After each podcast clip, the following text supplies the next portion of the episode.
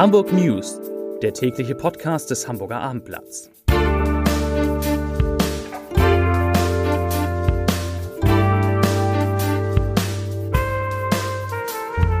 Hallo und herzlich willkommen. Mein Name ist Stefan Steinlein. Heute geht es in unserer kleinen Nachrichtensendung um die Ideen, mit denen die Handelskammer die Stadt Hamburg zu einem weltweit führenden Innovationsstandort machen will. Es geht um das Aus für die Maskenpflicht in Schleswig-Holstein, während sie in Hamburg weiter gilt. Es geht um Böllern in der Silvesternacht, eine neue kinderärztliche Infektpraxis und um die Bilanz des Vereins Hamburger Abendblatt hilft. Aber zunächst schauen wir wie immer so auf unsere meistgelesenen Artikel. Unsere Top 3. Auf Platz 3 auf abendblatt.de Polizeieinsatz in Luxusgeschäft in der Hamburger City.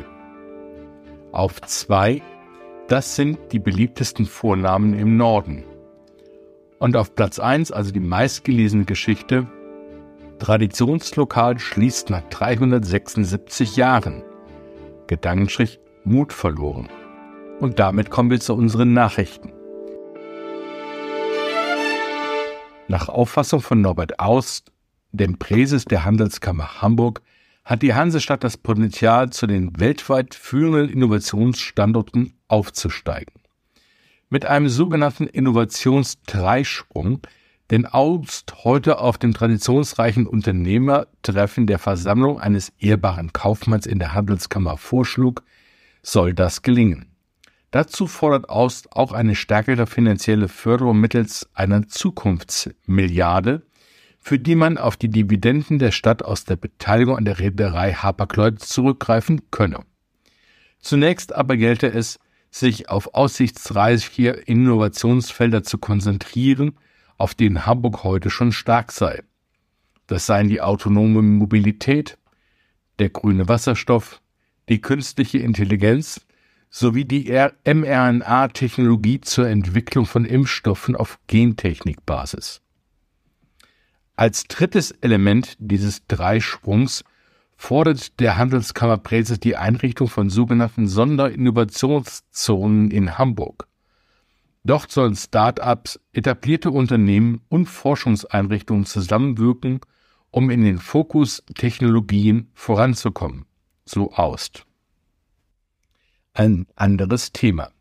An diesem Wochenende ist es soweit. Dann fällt in Schleswig-Holstein trotz hohen Krankenstandes und starker Belastungen der Kliniken die Maskenpflicht in Bussen, U- und S-Bahn sowie in Nahverkehrszügen. Während der Hamburger Senat die Entscheidung für verfrüht hält, begründet die schwarz-grüne Landesregierung im Norden den Schritt mit dem, Zitat, sehr hohen Immunisierungsgrad durch überstandene Infektion, vor allem aber aufgrund der hohen Impfquote. Das sagte Ministerpräsident Daniel Günther dem Hamburger Abendblatt. Der CDU-Politiker bedauert den Alleingang. Er sagte, Natürlich hätte ich mir gewünscht, dass Schleswig-Holstein, Hamburg und Mecklenburg-Vorpommern eine gemeinsame Lösung gefunden hätten. Aber beide Länder wollten unseren Weg leider nicht mitgehen, so Günther. Erst vor wenigen Tagen hatte Hamburgs Bürgermeister Peter Tschentscher die Aufhebung der Corona-Isolations- und Maskenpflicht durch einzelne Bundesländer kritisiert. Ein bundeseinheitliches Vorgehen wäre besser gewesen, sagte der Bundesratspräsident. Wir bleiben beim Thema. Pünktlich zum Jahresende schließen in Hamburg auch die letzten beiden Impfzentren. Die noch geöffneten Stationen am Flughafen und in den Harburg-Arkaden machen morgen zu. Grund dafür sind das hohe Schutzniveau, die gute Impfquote und weiter steigende Genesenenzahlen. Das teilte die Sozialbehörde somit. Außerdem laufe zum Ende des Jahres die Finanzierung der Impfzentren durch die Bundesregierung aus. Im neuen Jahr sollen alle Impfungen in Arztpraxen und betriebsärztlichen Einrichtungen erfolgen. Wir wechseln das Thema. Es dürfte bunt und es dürfte laut über Hamburg werden. Nach zwei recht stillen Silvesternächten rechnen Polizei und Feuerwehr mit einem krachenden Jahreswechsel. Wir erwarten eine Silvesternacht wie vor der Pandemie. Das sagte ein Feuerwehrsprecher. Auch die Polizei stellt sich auf das Silvester von 2019 ein. Doch nicht überall darf in diesem Jahr geböllert werden. In Hamburg bleibt das Abfeuern von Feuerwerksraketen und Böllern rund um die Binnenalster und auf dem Rathausmarkt verboten. Die Polizei rechnet an beiden Orten mit etwa 10.000 Besuchern, darunter dürften auch viele Familien mit Kindern sein. Mit dem Verbot sollen die Silvesterfeiern in der Innenstadt sicherer werden. In den Verbotszonen, aber auch auf der Reeperbahn und an den Landungsbrücken wird die Polizei besonders präsent sein. Polizeipräsident Ralf Martin Mayer appelliert an die Hamburger, sich beim Silvesterfeuerwerk zurückzuhalten. Der Grund sind überlastete Krankenhäuser. Unterdessen wird die Stadtreinigung zum ersten Mal seit drei Jahren wieder am Neujahrsmorgen im Einsatz sein. Rund 60 Arbeiter und 25 Fahrzeuge sollen Hamburgs Straßen von schätzungsweise 10 Tonnen Müll befreien. Das nächste Thema. Die Kassenärztliche Vereinigung verstärkt angesichts der Krankheitswelle, von der speziell Kinder betroffen sind, ihr Angebot. Sie eröffnet am 2. Januar eine kinderärztliche Infektpraxis. Zitat Wenn ein Kind akut erkrankt ist und zeitnah ärztliche Hilfe benötigt, dann bieten wir eine zusätzliche Anlaufstelle. Das sagt John Aful, der KVH-Vorsitzende. Die Praxis wird in den Räumen der Notfallpraxis Altona an der Stresemannstraße 54 eingerichtet und hat montags bis freitags von 8 bis 18 Uhr geöffnet.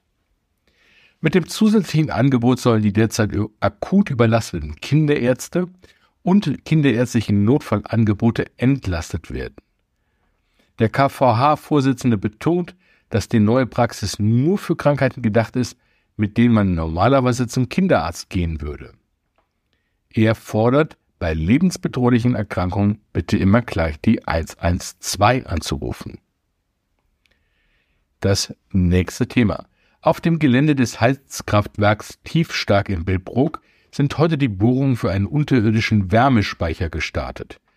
Darin soll von 2024 an im Sommer überschüssige Abwärme aus Industrie- und Abfallverwertungsbetrieben gespeichert werden und im Winter wieder ins Fernwärmenetz eingespeist werden. Der unterirdische Speicher liegt innerhalb wasserführender Gesteinsschichten. In Tiefstark wird bis in eine Tiefe von rund 1300 Metern gebohrt. Wenn alles klappt, wie man es sich jetzt so denkt, sollen die Kohlendioxidemissionen bei der Färme so um rund 1400 Tonnen pro Jahr reduziert werden. Kommen wir zu unserem letzten Thema. In eigener Sache ist das. Der Verein Hamburger Abendblatt hilft hat ein Rekordjahr hinter sich. 2022 wurden 12.000 Erwachsene und 14.000 Kinder mit insgesamt 1,47 Millionen Euro unterstützt. Das ist eine Steigerung der Spendensumme im Vergleich zum Vorjahr um mehr als 80 Prozent. Zudem konnten doppelt so viele Menschen wie 2021 geholfen werden. Der Abendblattverein unterstützt notleidende Erwachsene, Jugendliche und Kinder sowie Menschen mit Behinderung. Auch fördert der Abendblattverein seit Mitte April als Hauptkooperationspartner das Schrödingers City Kids im Schanzenpark. Das ist ein Begegnungszentrum für ukrainische Geflüchtete. Damit sind wir am Ende unserer Nachrichtensendung angekommen. Ich wünsche Ihnen nicht nur einen schönen Abend, sondern ich wünsche Ihnen ein gutes neues Jahr, in dem wir hoffentlich wieder voneinander hören. Tschüss.